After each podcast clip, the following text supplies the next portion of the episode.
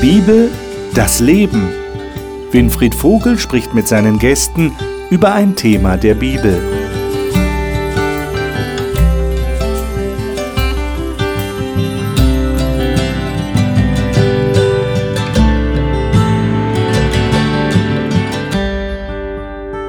Wir studieren zurzeit immer noch die Bücher Esra und Nehemiah im Alten Testament. Das heißt, wir sind also historisch gesehen so in einer Zeit vor 2500 Jahren ungefähr. Das ist natürlich, habe ich immer wieder gesagt, eine sehr lange Zeit zwischen heute und damals. Aber wir versuchen zu verstehen, was damals passiert ist. Und heute wenden wir uns einem besonderen Problem, einer besonderen Herausforderung zu, die die Leute damals hatten. Und zwar ging es darum, dass sie versucht haben, ihren Glauben wieder zu stärken. Der war ja irgendwie in Misskredit gekommen. Gott hatte zugelassen, dass sie in die Gefangenschaft, in die Verbannung nach Babylon gekommen waren. Jetzt sind sie wieder zurückgekehrt, erst durch den Erlass des Kyros, dann später als Esra mit ihnen gegangen ist und dann Nehemia. Und da war immer noch das Problem, dass da Leute unter ihnen waren, die ihren Glauben nicht geteilt haben. Und so wie es scheint, nach dem, was wir da lesen, haben diese Leute auch die Leute aus Juda beeinflusst.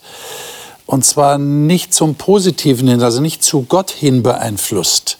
Da war so eine, eine Vermischung. Und Esra und Nehemia legen jetzt den Finger auf diesen wunden Punkt. Und wir versuchen herauszufinden, wie sie das gemacht haben, welche Konsequenzen das hatte. Und natürlich, wie immer, stellen wir uns die Frage, was hat das mit uns heute zu tun? Gibt es da irgendwie die Möglichkeit, was zu übertragen? Lernen wir was aus dieser Geschichte? Das sind so Fragen, die bewegen mich und ich denke, die bewegen auch die Gäste, die hier im Studio sind. Und bevor wir die Bibel aufschlagen, stelle ich Ihnen natürlich wie immer die Gäste vor. Diane Cruz Schäffer ist durch eine christliche Pfadfindergruppe mit sechs Jahren zum Glauben an Gott gekommen. Sie sagt, sie sei fest davon überzeugt, dass Gott ihr Leben führt und ihr Zukunft gibt. Siana Milanova lebt in Oberursel in der Nähe von Frankfurt am Main und unterrichtet Geigen- und Klavierschüler. Sie sagt, das sichtbare und das unsichtbare Handeln Gottes gebe ihr Sicherheit und Geborgenheit. Reinhard Schwab ist Pastor und lebt mit seiner Familie südlich von Wien. Seit 2018 leitet er dort einen Freikirchenverbund. Er sagt, eine vertrauensvolle Gottesbeziehung sei das Einzige, was wirklich bleibt. Roland Nickel ist Bankkaufmann, Betriebswirt und Pastor und ist für die adventistische Entwicklungshilfe ADRA tätig. Er sagt, das Wichtigste in seinem Glauben sei die Hoffnung, dass Jesus wiederkommt. Also, das Thema ist äh, kein so einfaches, das wir heute vor uns haben. Ich bin mal gespannt, was ihr dazu sagen werdet. Wir beginnen mit Esra 9. Da wird nämlich dieses Problem mal beim Namen genannt. Esra 9, 1 bis 3 und danach dann gleich Nehemia 13. So haben wir dann aus beiden Büchern die Problemdarstellung. Ähm, Siana, darf ich mhm. dich bitten, mal die ersten drei Verse in Esra 9 zu lesen? Du hast die Schlachterübersetzung. Ja, gern. Als nun dies alles ausgerichtet war, traten die Obersten zu mir und sprachen, das Volk Israel und die Priester und Leviten haben sich nicht abgesondert gehalten von den Völkern der Länder bezüglich ihrer Gräuel, nämlich von den Kanaanitern, Hethitern, Pharisitern, Jebusitern, Ammonitern, Moabitern, Ägyptern und Amoritern. Denn sie haben von deren Töchtern Frauen für sich und ihre Söhne genommen. Und so hat sich der heilige Same mit den Völkern der Länder vermischt. Und an die Hand der Obersten und Vorsteher ist in dieser Miesetat die erste gewesen. Als ich nun dies hörte, zerriss ich mein Hemd und mein Obergewand und raufte mir das Haupthaar und den Bart und saß bestürzt da. Mhm. Dann lesen wir dazu Nehemia 13, 23 bis 27. Herr Reinhard, darf ich dich bitten, das aus deiner Neues Leben Übersetzung 13. zu lesen? 13, 23 bis 27. Okay. Etwa um die gleiche Zeit sah ich, dass einige Männer aus Juda Frauen aus Ashdod, Ammon und Moab geheiratet hatten. Die Hälfte ihrer Kinder sprach die Sprache Ashdods oder des jeweiligen anderen Volks und beherrschte nicht einmal mehr die Sprache Judas. Ich stellte sie zur Rede und verfluchte sie. Einige von ihnen schlug ich und riss ihnen einen Teil ihrer Haare aus. Sie mussten mir vor Gott einen Eid schwören. Gebt nicht eure Töchter ihren Söhnen zur Frau und nehmt euch keinen ihrer Töchter zur Frau für euch und eure Söhne. Denn hat nicht wegen solcher Frauen König Salomo von Israel gesündigt, fragte ich. Es gab unter den vielen Völkern keinen anderen König wie ihn, und Gott liebte ihn und machte ihn zum König über ganz Israel. Doch selbst ihn verleiteten seine ausländischen Frauen zur Sünde. Dankeschön. Äh, 27 noch. Okay. Und von euch hört man, dass ihr ein so großes Unrecht begeht und Gott untreu werdet, indem ihr ausländische Frauen heiratet. Hm. Also ich denke, an dieser Stelle müssen wir erstmal was klären. Ähm, ich formuliere es mal so. Äh, wenn wir jetzt jemanden vor uns hätten, der so ins rechte politische Lager einzuordnen ist, und der würde jetzt aufgrund dieser Texte sagen, ja, das habe ich auch die ganze Zeit schon gesagt. Schickt die Ausländer weg. Was würdet ihr da sagen? Ich muss weggehen. Musst du weggehen? Genau. Ja, ich auch. Äh, was würdet ihr sagen? Was würdet ihr dem sagen? Ja, wir müssen ein bisschen diesen Text verstehen, ähm, wie damals eine Gesellschaft äh, gegründet wurde. Ne? Nicht wie wir heute sozusagen, aber damals, das hat viel mit Glauben zu tun. Die Völker würden geteilt je nach Glauben. Und wenn ich das lese, ausländisch, es war nicht die Kultur, die Identität, aber auch den Glauben. Ne? Ein unterschiedlicher Glaube. Nicht, dass jede ausländische Frau weggehen muss. Okay. Also das ist schon sehr, sehr, wichtig zu verstehen, ja. dass wir da ja. wirklich äh, sagen, es geht hier nicht in unserem Sinne um ausländisch und inländisch. Das ging ja gar nicht, denn im Sinne der Bibel wären wir ja dann auch Ausländer. Sondern ja. es, geht, äh, es geht um die Frage des Glaubens und hier des, des Yahweh-Glaubens, des Glaubens an Gott, den Schöpfer. Ja. und da das theokratisch organisiert war, das Ganze, hat das dann eben auch mit anderen Ländern was zu tun gehabt, die dann per se den anderen Glauben hatten. Worin bestand denn jetzt das, das tatsächliche Problem? Warum wird das hier, wir haben es gerade gelesen, du hast es vorgelesen, mhm. Siana, äh, seine Reaktion, die Reaktion des Esra meine ich jetzt, ja, Esra 9, die war ja sehr drastisch eigentlich, kann man sagen. Ja. Äh, er zerriss sein Kleid, sein Obergewand, das war ja nun ein Zeichen für Trauer, das äh, haben wir öfter im Alten Testament. Leute zerreißen ihre Kleider als Zeichen ihrer Bestürzung und er rauft sich die Haare seines Kopfes und seines Bartes aus. Das ist übrigens das gleiche Wort, das wir dann wieder bei Nehemia finden, wo er anderen Leuten das antut. Wissen wir auch nicht so genau, was, was macht der Nehemia da? Also offensichtlich ein Zeichen der Selbstdemütigung oder der Demütigung anderer, weil das so ein großes Unrecht ist. Jetzt wollte ich euch fragen, was ist dieses Unrecht tatsächlich? Ja, das steht auch in dem zweiten Vers, den ich auch vorgelesen habe. Mhm. Und so hat sich der heilige Same mit den Völkern der Länder vermischt. Mhm. Also darum ging es dem Esser und später dem Nehemiah auch. Also es steht ja in Vers 1 noch, ja. äh, von den Völkern, ihr habt euch nicht abgesondert von den Völkern der Länder mit ihren Gräueln. Mhm. Und das hat ja auch was mit der Art ihrer Religionsausübung zu tun gehabt.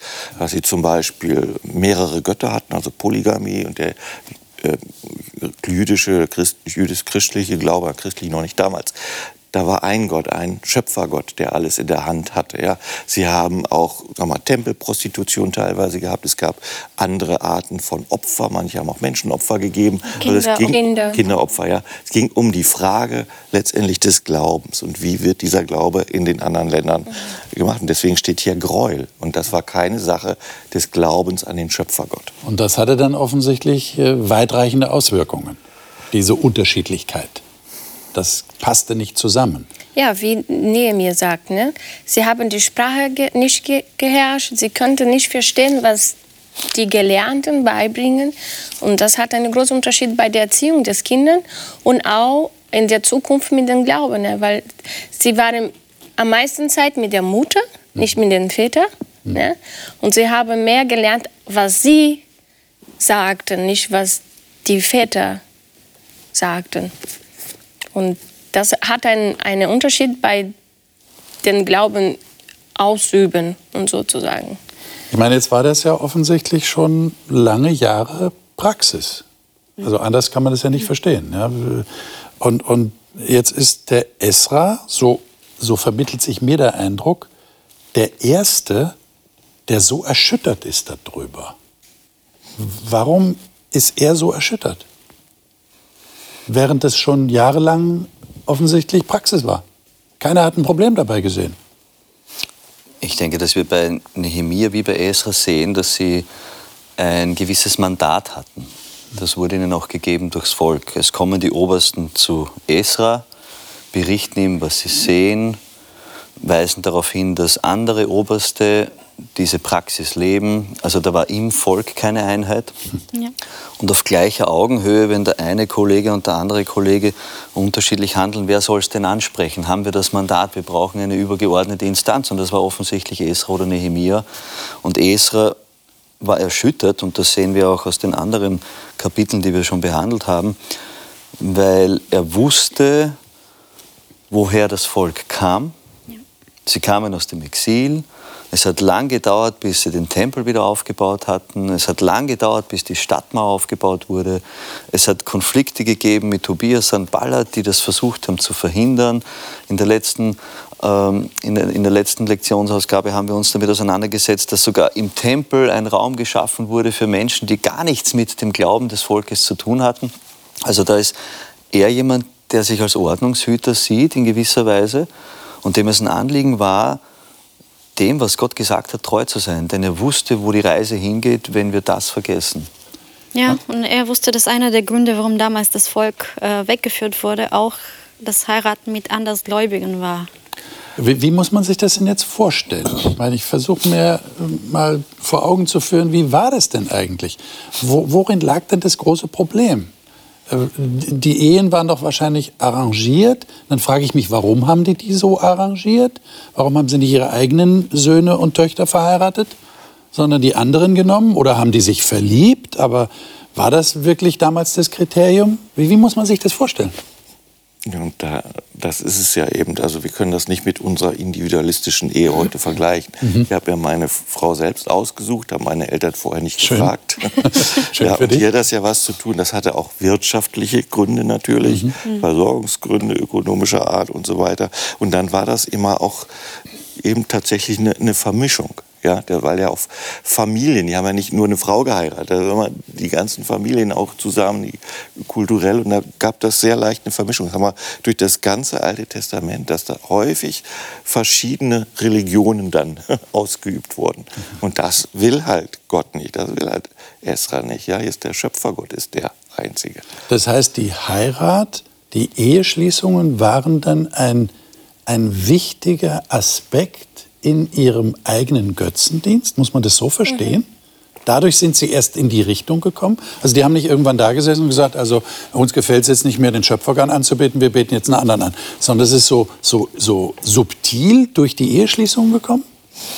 Ja, es hat ja was mit Gewohnheit und Kultur zu tun. Wenn ich in meinem Zuhause 20, 30 Jahre geprägt werde und dann heirate, dann nehme ich die Kultur mit. Mhm. Die Gewohnheiten, die Traditionen. Und an manches gewöhnt man sich, manches übernimmt man, manches gehört einfach dann dazu. Und ich finde es immer wieder interessant, ich suche immer beim Lesen des Bibeltextes nach so Passagen oder Aussagen, die mir helfen, das besser zu verstehen. Wenn wir in Esra 9 uns den Vers 4 anschauen, dann sehen wir, da gibt es eine Gruppe von Personen, die sich mit Esra versammeln und mit ihm gemeinsam sozusagen auch leiden an der Situation. Und die werden definiert. Da heißt es in Vers 4, da versammelten sich alle bei mir, die Ehrfurcht vor dem Wort des Gottes Israel hatten und die angesichts des Treubruchs der Verbannten erzitterten. Das heißt, da gab es offensichtlich in dem gleichen Volk die nach außen hin den gleichen Gott angebetet haben, doch einen Unterschied. Da gab es Menschen, die gesagt haben, uns ist, uns ist wichtig, was da drinnen steht und an dem möchten wir uns orientieren. Und dann gab es andere, die gesagt haben, ja, das ist ja nicht so entscheidend, das ist ja nicht so relevant. Und offensichtlich ist so diese Frage der Ehrfurcht oder des Respekts oder auch die Frage, wer entscheidet in meinem Leben, was zu denken, was zu fühlen, was zu leben ist. Ist das Gott Bin das ich? Ist das mein Umfeld? Und das wirkt sich schon in der Familie aus. Man, einer von euch hat du hast das, glaube ich, erwähnt vorhin, so diesen Gedanken, ja, wenn die Mama zu Hause ist, dann, dann wird sie mit den Kindern Gemeinschaft pflegen, wird ihnen Lieder beibringen. Natürlich die Lieder, die sie kennengelernt hat, aus ihrer Kultur, aus ihrer Familie. Die wird mit ihnen Geschichten teilen. Und das sind dann bei den biblisch geprägten Menschen die Anweisung, erzählt ihnen die Geschichten der Vorfahren, was Gott Wunderbares mit euch gemacht hat. Ja, und bei einem Menschen, der aus, mm, aus, von den Hittitern kam, dann waren das vielleicht irgendwelche Sagen und irgendwelche Märchen oder irgendwelche, was auch immer es sein mag. Auch Geschichten, die sie mitbekommen haben. Und diese Geschichten haben das Leben von diesen Kindern geprägt. Genau, ne? die Vorstellung, Weltbild, Gottesbild. Ja. Und das darf man nicht unterschätzen. Also bringen wir es in unseren Alltag hinein für mich ist der Sabbat ein wichtiger Tag, weil ich ihn erkannt habe als den Ruhetag, den mir Gott zur Verfügung stellt. Wenn ich jetzt eine Frau habe, die, die das respektiert, die das zwar nicht teilt, aber die das respektiert und sagt, du das gut, mach das, dann werden trotzdem die Kinder sich irgendwann die Frage stellen, ja, was tun wir jetzt? Der Papa geht, am, geht in den Gottesdienst, die Mama macht es nicht, die Mama würde mit uns jetzt ins Kino gehen oder Eis essen oder ich würde gern schwimmen gehen. Das sind so praktische Konflikte, die dann auftreten, wo man sich dann die Frage stellt, ja, was tue ich denn jetzt damit? Und das Kind, das weiß ja noch nicht, wo die Reise hingeht, das kann ja für sich manches noch nicht bewerten. Also das sind schon sehr praktische Konsequenzen, die daraus erwachsen, im ganz normalen Alltag. Ich meine, Roland, du hattest ja gerade erwähnt, das ist eine Theokratie gewesen damals. Das hat natürlich äh, große Auswirkungen gehabt, weil Gott war eigentlich derjenige, der ihr Herrscher war, äh, nicht die Statthalter hier. Und da waren sie natürlich sehr abhängig auch von diesem Gedanken, wir wollen auf Gott ausgerichtet sein. Äh, wahrscheinlich noch viel mehr, als das heute der Fall ist. Und das hat große Auswirkungen gehabt. Und jetzt, äh, wenn wir weiterlesen, du hast schon den Vers 4 gelesen, Reinhard, ähm, da heißt es ja am Ende, ich blieb betäubt sitzen bis zum Abendopfer. Und dann steht er auf und zerreißt nochmal sein Kleid und sein Obergewand und lässt sich dann auf die Knie niederfallen und spricht ein Bußgebet. Ja? Ähm, Lesen wir mal ein paar Verse daraus, um so ein, so ein bisschen ein Gefühl dafür zu bekommen, was da im Esra vor sich gegangen ist. Ähm, der Jani, vielleicht kannst du mal die Verse 6 bis 8 lesen. Mhm. Und ich sprach, mein Gott, ich schäme mich und scheue mich, mein Gesicht zu dir, mein Gott, zu erheben. Denn unsere Sünden sind uns über den Kopf gewachsen und unsere Schuld ist groß geworden bis an den Himmel.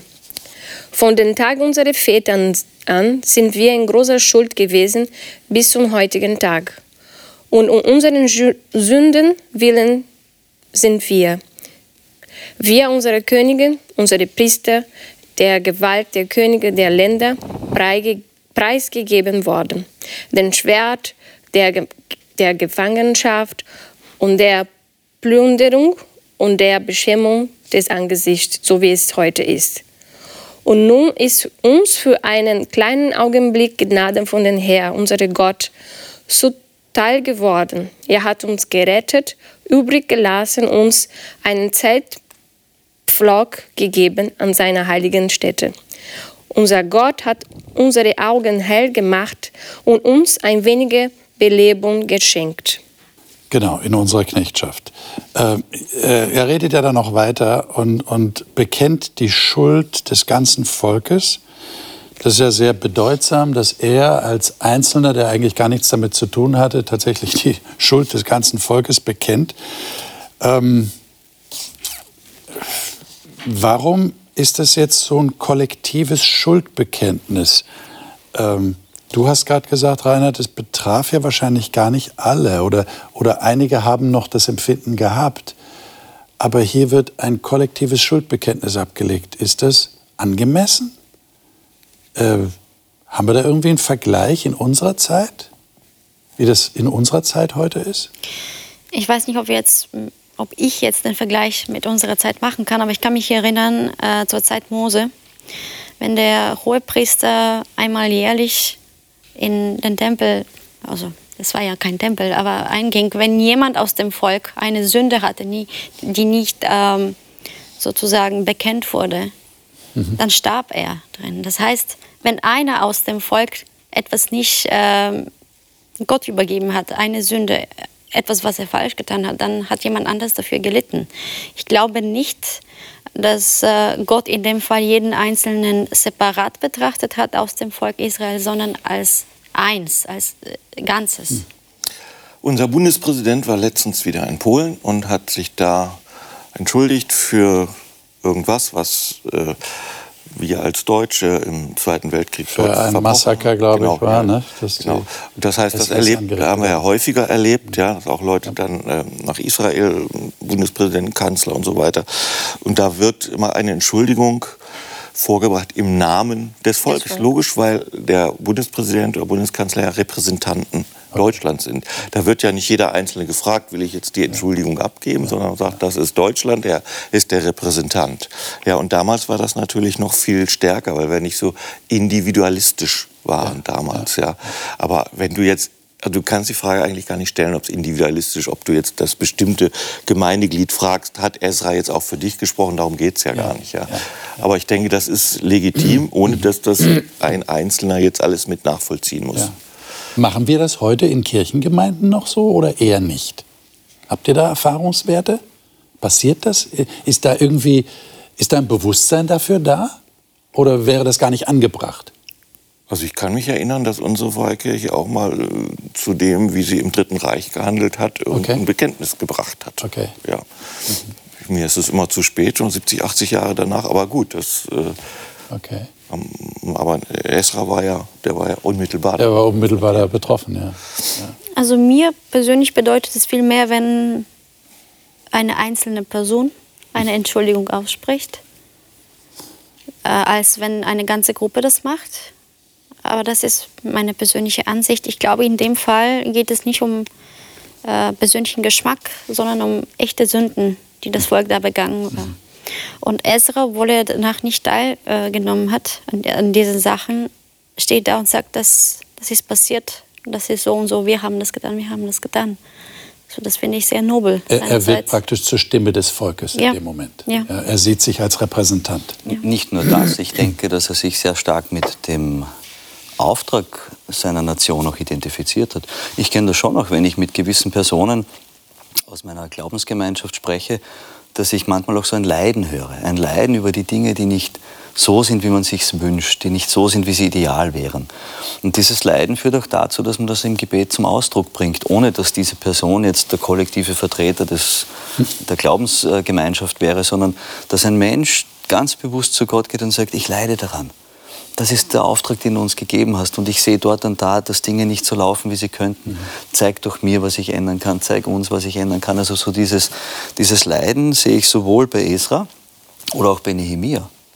Die Tatsache, dass er überhaupt sich Gedanken macht über die Stadt, dass er weint, dass er fastet und das Wochen und Monate lang, dass er die ganzen Mühen auf sich nimmt und äh, versucht hier etwas unter nicht so angenehmen Umständen zu realisieren, zeigt, dass er sich mit dem Auftrag den Sie als Volk bekommen haben, sehr stark identifiziert haben. Das, das steht in, in, Vers 10, da steht da drin, und nun unser Gott, was wollen wir nach all dem sagen? Wir haben deine Gebote verlassen, mhm. die du durch deine Knechte, die Propheten, geboten hast. Ja, ganz klar, welches der Maßstab ist. Genau. Und da ja damals nicht jeder eine Bibel in der Hand hat, genau. hatte und sehr viel mündliche Überlieferung ja war, war das der Bezug auf das Wort Gottes. Ja. Jetzt ist ja das Bekenntnis der Schuld eine Sache. Unsere Sendung hat den Titel Umkehr und Neuausrichtung. Jetzt schauen wir mal, was ist dann passiert. Ähm, denn normalerweise würde man erwarten, wenn sich jemand entschuldigt, dass er dann sagt, ich, ich will das nicht, ich mache es besser, ich genau. will es nicht mehr machen. Mhm. Ja, das müsste jetzt auch kommen. Jetzt schauen wir uns das mal an in Kapitel 10. Esra, Kapitel 10. Ähm, Reinhard, vielleicht kannst du das mal lesen, ähm, die Verse 1 bis 4. 1 bis 4, gut. Während Esra vor dem Haus Gottes auf den Knien lag und betete und unter Tränen dieses Geständnis ablegte, sammelte sich eine große Menschenmenge aus Israel um ihn, Männer, Frauen und Kinder, und alle weinten bitterlich. Schließlich sagte Shechania, der Sohn Jehiels, ein Nachkomme Elams aus, zu Esra. Wir bekennen, dass wir unserem Gott untreu waren, als wir die fremden Frauen von den Völkern dieses Landes geheiratet haben. Aber es besteht dennoch Hoffnung für Israel. Wir wollen einen Bund mit unserem Gott schließen, dass wir all diese Frauen und ihre Kinder fortschicken. Wir wollen den Rat befolgen, den mein Herr und die anderen, die die Gebote unseres Gottes halten, uns gegeben haben. Wie das Gesetz es vorschreibt, so soll es gemacht werden. Erhebe dich, denn die Sache ist deine Pflicht. Wir sind mit dir, sei stark und handle. Ah.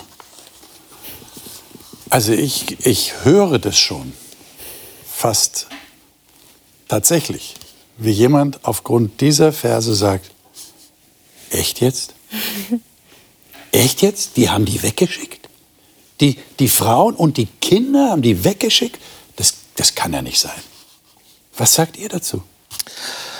Ich hatte mal einen Lehrer, der hat gesagt, man soll die Bibel nicht wörtlich nehmen, sondern ernst. Okay. Das heißt, es geht immer es geht um die Aussage, worum geht es da? Und wir haben ja gerade vorhin besprochen, es ist hier um die Vermischung gegangen, dass äh, andere Religionen durch die Eheschließungen die Gottes, den Glauben an den Schöpfer letztlich irgendwie äh, diskreditiert haben. Das hat sich vermischt, das war nicht mehr so klar. Und die logische Konsequenz ist, hört auf mit dieser Vermischung. Das wäre dann hier die Folge, heiratet diese Leute nicht mehr und macht, wo es geht, reinen Tisch mit dem, was er bisher verbrochen hat. Mhm. Das wär, ist für mich die Logik. Also jetzt, ich würde jetzt nicht hier reinkommen und sagen, soll ich jetzt meine Frau wegschicken, weil sie was anderes glaubt. Das steht hier so nicht drin. Mhm. Es geht um den Punkt der, der Vermischung des, des Glaubens. Okay. Wenn, wenn wir die Bibel lesen, wir müssen mit viel Weisheit lesen. Ne? Weil viele Sachen, wir, wir bringen zu unserer heute Tage eins zu eins. Und wenn wir sowas lesen, jetzt, wir werden alle gemischte Ehe Schluss machen. Es hört sich grausam genau. an. Genau, ich muss weg von Deutschland. Die waren verheiratet genau. und dann haben die die einfach weggeschickt. Da stellt man sich so große Abschiedsszenen mhm. vor. Ja. Aber es gab einen Kontext. Ne? Ja. Gott hat etwas in diesem Zeitpunkt gesagt und so haben die Menschen behandelt. Ne? Mhm. Aber das bedeutet nicht, dass wir genauso wie diese Geschichte heute machen sollen. Gut, das ist jetzt die andere Frage, ob wir das übertragen können auf uns. Aber meine erste Frage ist ja, ist das wirklich so passiert? Ich, ich gehe davon aus, das ist ja nicht das erste Mal, dass irgendwo in der Bibel sehr ungewöhnliche Vorgehensweisen mhm. beschrieben werden. Und das zeigt doch, welches Verständnis sie damals hatten von Miteinander, von, hm. von Gemeinschaft. Da gibt es eine Ehe, äh, wo die Frau keine Kinder kriegt, also heiratet man eine andere Frau, die dann die Kinder bekommt, dann hat man einen Konflikt. Das ist ja auch bei Samuels Mutter der Fall gewesen. Also man liebt zwar die erste Frau, aber die kann keine Kinder kriegen, besorgt man sich eine zweite, weil es war ja wichtig, Kinder zu bekommen. Der Streit zwischen Jakob und seinen Frauen und, und den Mägden. Also ich denke, dass es damals einfach Gepflogenheiten waren, dass es damals auch nicht so einen Aufschrei in der Gesellschaft gegeben hätte, wie, wie wir es heute empfinden würden. Es ist eine andere Zeit, es ist eine andere Kultur gewesen und es gab eine andere Art von Sensibilität in manchen Bereichen. Ich denke, mhm. ähm, dass Ezra möglicherweise diese Ehen mit den andersgläubigen Frauen nicht als gültig betrachtet hat. Also es gibt Hinweise darauf, dass die Wörter, die hier für, diese, für dieses Verlassen oder Wegschicken verwendet werden, nicht bei äh, normalen Ehen für Scheidung verwendet werden. Mhm. Das heißt, ich glaube nicht, dass Ezra zur Scheidung aufgerufen hat, sondern er hat einfach Ehen aufgelöst. Oder er wollte diese Ehen auflösen, weil sie für ihn nicht gültig waren, weil sie nicht nach dem Gesetz Toras sozusagen ähm, naja, das ist jetzt entstanden so, sind. Das wäre dann so die juristische Seite, aber wir haben ja auch noch die praktische Seite. Ja. ja? Also, äh, ob jetzt die Ehe gültig ist oder nicht, die haben zusammengelebt. Kinder und da sind die Kinder, die da rumwuseln. Und dann äh, kommt, was Wo weiß ich, der Vater und sagt, also wir haben jetzt beschlossen, ihr, ihr, müsst, ihr könnt nicht mehr hier leben, ihr müsst gehen. Na, die, die sozialen Konsequenzen, ja, die emotionalen Konsequenzen, die, die, sind ja die sind aus, aus meiner heutigen Sicht und aus unserem heutigen Erleben äh, Wahnsinn. Ich formuliere ja. das einfach mal so. Ja. Weil das ja, also die, die Vorstellung, da entsteht Beziehung, da ist ein, deine 17-jährige Tochter, dein 18-jähriger Sohn und deine Frau, mit der du lange zusammenlebst und du sagst, es, es tut mir leid, aber... Es war ein Fehler. Hier ist die Tür. Ja. Also das ist schon. Also ich glaube, krass. wenn die Männer die Frauen so sehr geliebt äh, haben, hätten sie auch mit ihnen gehen können. Meiner Meinung nach. Mit ihnen zusammen weggehen? Ja, denke ich mir schon. Entweder du bleibst hm. bei dem Volk Israel und du weißt, was äh, das Gesetz von dir verlangt und du willst Teil daran äh, haben und Teil davon sein. Oder du willst dich von deiner Familie nicht trennen und du kannst mit ihnen zu den Ammonitern und so weiter, Hethitern und so weiter gehen. Das ist ja nicht ausgeschlossen ja. worden, meiner Meinung nach. Was ich, was ich in der ganzen Sache so wesentlich und gleichzeitig herausfordernd empfinde, ist diese Information, die wir aus dem Vers 2 bekommen in Esra 9, dass die obersten und die führenden Männer damit begonnen haben. Hm. Und jetzt sitzt man da und sagt, jetzt haben wir ein Problem. Hm. Sachlich ist es nachvollziehbar. Sachlich wissen wir, wo die Reise hingeht. Wir können in die Geschichte schauen. Und jetzt müssen wir letztlich sagen, die leitenden Personen sind die Verantwortungsträger dafür, dass wir jetzt ein Problem lösen müssen auf eine Art und Weise, die äußerst unangenehm ist. Und, und das ist so. Also dem Esra kann es nicht gut gegangen sein. Wenn er, wenn er ein bisschen Herz gehabt hat, kann es ihm nicht gut Na, gegangen Man hat auch den Eindruck, er, er wollte eigentlich nicht wirklich. Die anderen haben gesagt, jetzt kommt die vorgeschlagen. Ja. Und das ist also so dieses Bewusstsein, welche Verantwortung man hat, wenn man führt, wenn man vorangeht, wenn man gesehen wird. Die anderen sagen, ja, wenn es der macht, kann ich es auch machen. Und dann, wenn es daneben geht, dann hat es einfach eine, eine Breitenwirkung in diesem Fall. Mhm. Und die Verantwortung liegt meines Erachtens vor allem bei denen, die das, die das befürwortet haben, die damit begonnen haben. Denn ich glaube nicht, dass diese ausländischen Frauen sich dessen bewusst waren. Mhm. Ja. Die, die, die, werden nicht darüber nachgedacht haben, was sagt nur Gott zu dieser Eheschließung, ja. ist das okay oder nicht. Mhm. Aber die Israeliten wussten es. Ja. Und die Leidtragenden sind jetzt äh, schon auch sie, aber vor allem die anderen. Ich meine, wir erfahren nichts von Einzelschicksalen, mhm. wir erfahren keine einzelnen Geschichten. Müssen wir es dann einfach so stehen lassen und sagen, wir wissen nicht genau, wie das abgelaufen ist. Wir können es uns fast nicht vorstellen. Das, das greift uns fast äh, emotional an, wenn wir uns vorstellen, dass es tatsächlich so passiert, wie es da geschrieben steht. Aber es war offensichtlich ein wirklicher Umbruch in ihrem ganzen Verhalten. Das Roland. geht aber durch, durch die ganze Bibel durch. Das heißt, wenn Jesus aufruft, ja, tut Buße, das hat auch Johannes der Täufer gesagt, tut Buße, kehrt um, macht was Neues. Und das haben wir durch die ganze Kirchengeschichte, wenn ich an die protestantische Reformation denke. Das sind ja knallharte Sachen dann passiert. Haben sich ja Leute dann getrennt von ihrem bisherigen Glaubensverständnis und haben dann was anderes gemacht. Gesagt haben, wir, wir müssen bei unserem Gott bleiben. Ja, bei dem, unserem Schöpfergott, bei Christus bleiben. Und da sind dann halt harte Konsequenzen äh, notwendig. Also gestattet mir, wenn ich das sagen darf, Jesus sagt das ja manchmal, ne? wenn ein Auge dich hm. zum Unglauben führt, reiß es aus. Also ziemlich radikal in solchen Sachen. Das heißt, es geht hier um den Glauben an den Schöpfergott, dass du davon nicht abweichst. Und dann sind radikale Schritte notwendig. Und wie ich schon sagte, es ist ja damals schon anders gewesen von dem ganzen Familien- Natürlich. und Eheverständnis. Das ganze soziale Gefüge war anders, ja. als wir es heute haben, unsere Individualgesellschaft. Für mich äh, heißt diese ganze Botschaft, wenn du es mit Gott ernst meinst, musst du auch ernste Konsequenzen in Kauf nehmen. Hm. auch wenn es ans Eingemachte geht. Das erinnert ja. mich auch an Menschen, die die, man verwendet den Begriff im, im christlichen Sprachgut, die eine Bekehrung erleben. Mhm. Dass sie dann durch ihr Leben gehen und sich die Frage stellen, was trennt mich jetzt? Wo gibt es Dinge, die ein Hindernis sind in meiner Beziehung zwischen mir und Gott? Und ich habe den Eindruck, dass es hier auf eine ähnliche Ebene kommt, natürlich mit anderen Konsequenzen, aber dass hier ein Mensch die Entscheidung trifft und sagt, ich möchte reinen Tisch machen. Und reiner Tisch bedeutet die Dinge weg, die mich belasten, die Dinge, die mich wieder hm, in Probleme bringen, in gewisser Weise auch Abstinenz ja, zu manchen Themen, die für mich eine Problematik darstellen. Ein Freund von mir, der ist Alkoholiker, hm, der ist zwar trocken, aber er weiß ganz genau, in seinem Leben darf es gewisse Dinge nicht geben. Er weiß, er darf in gewisse Umfelder nicht gehen. Er muss hier ganz klar einen Schnitt machen.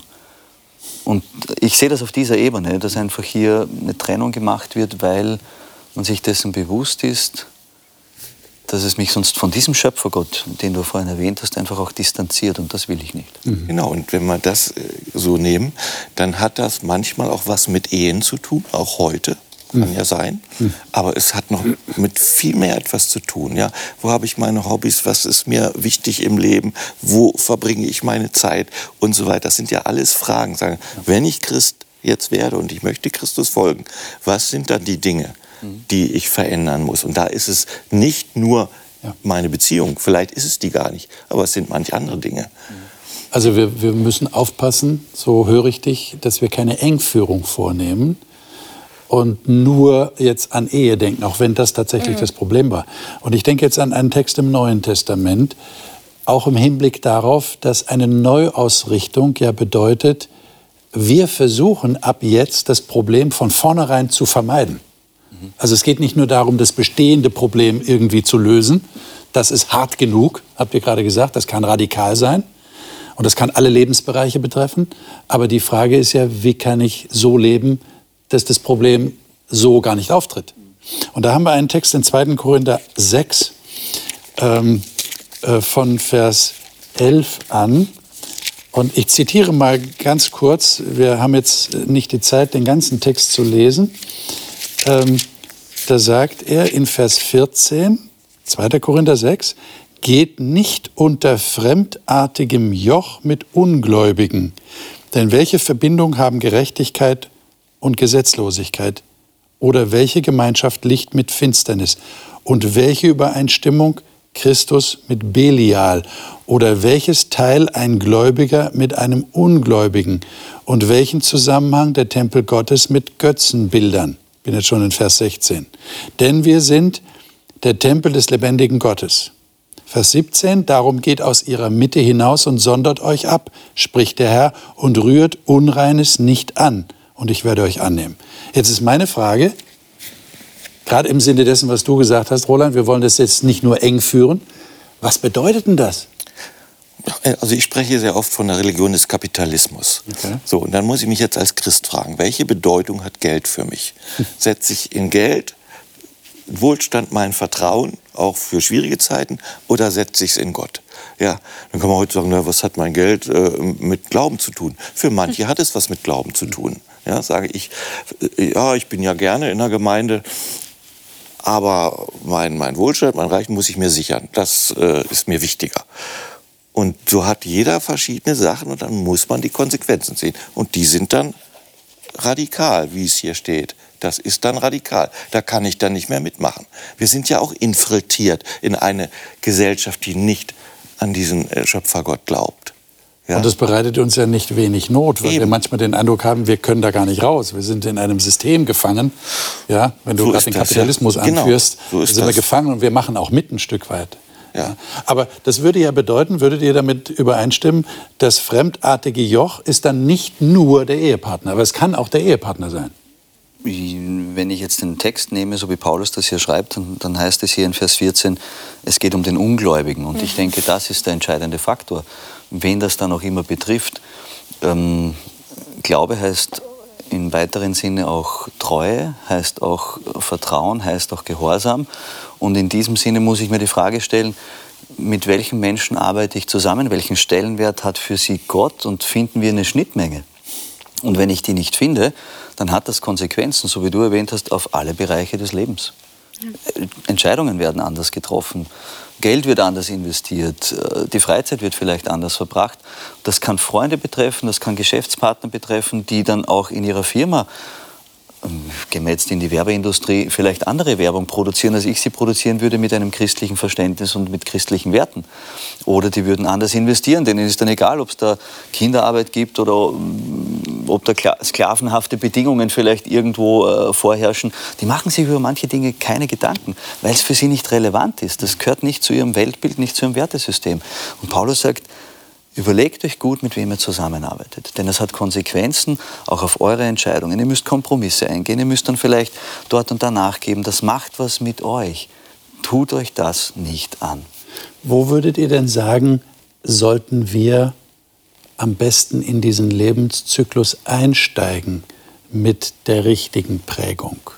Also ich denke jetzt zum Beispiel Wahl des Partners, Wahl des Berufs, das kommt ja in einer bestimmten Lebensphase. Sollten wir da ganz besonders drauf achten und den jungen Leuten sagen, passt auf, Oder soll man schon früher anfangen? Früher. Oder haben die anderen auch noch Hoffnung, die schon älter sind? Wie, wie seht ihr das? Also Früher hatten die Männer zu Ezra gesagt, es gibt noch Hoffnung für Israel. Das heißt, egal in welchem Lebensstadium du gerade dich befindest, es gibt Hoffnung.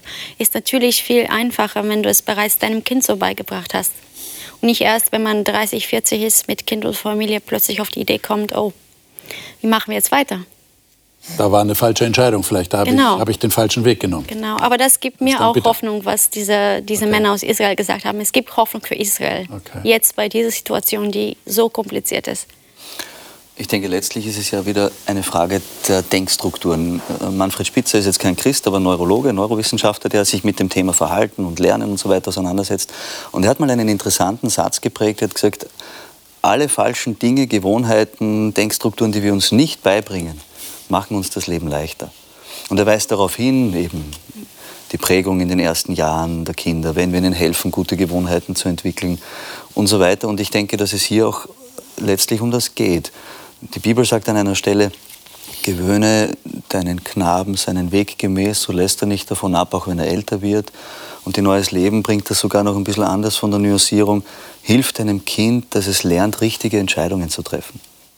Und das ist, glaube ich, so der wesentliche Punkt, den meines Erachtens auch dieses Thema in sich trägt.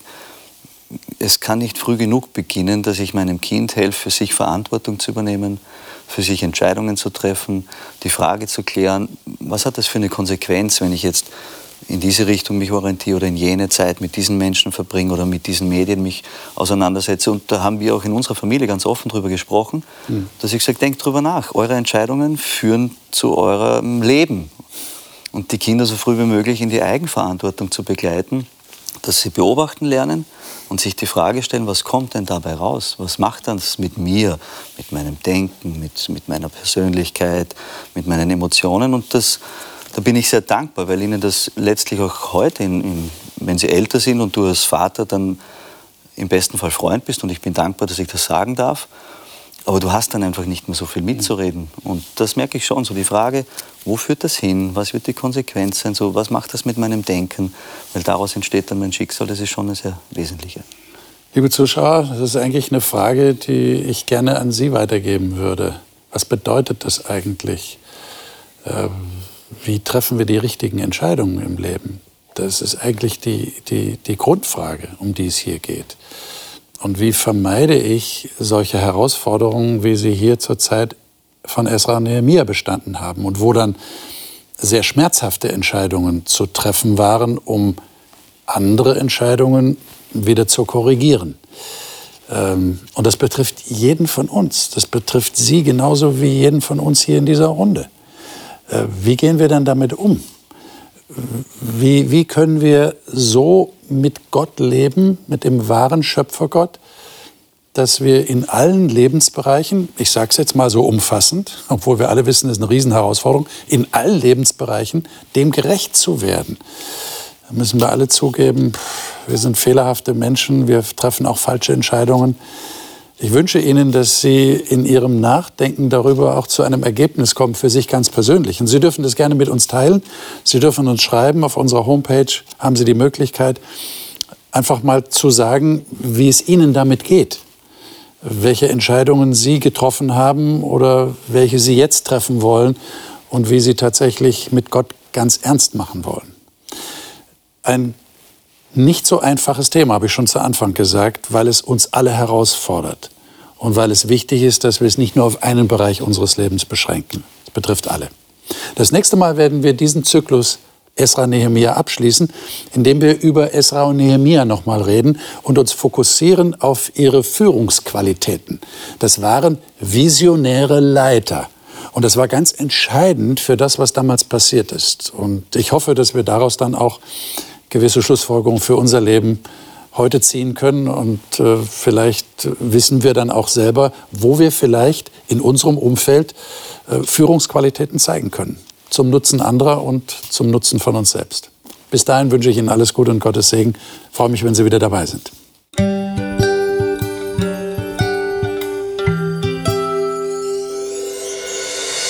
Sie hörten auf Hope Radio die Bibel, das Leben mit Winfried Vogel und seiner Gesprächsrunde.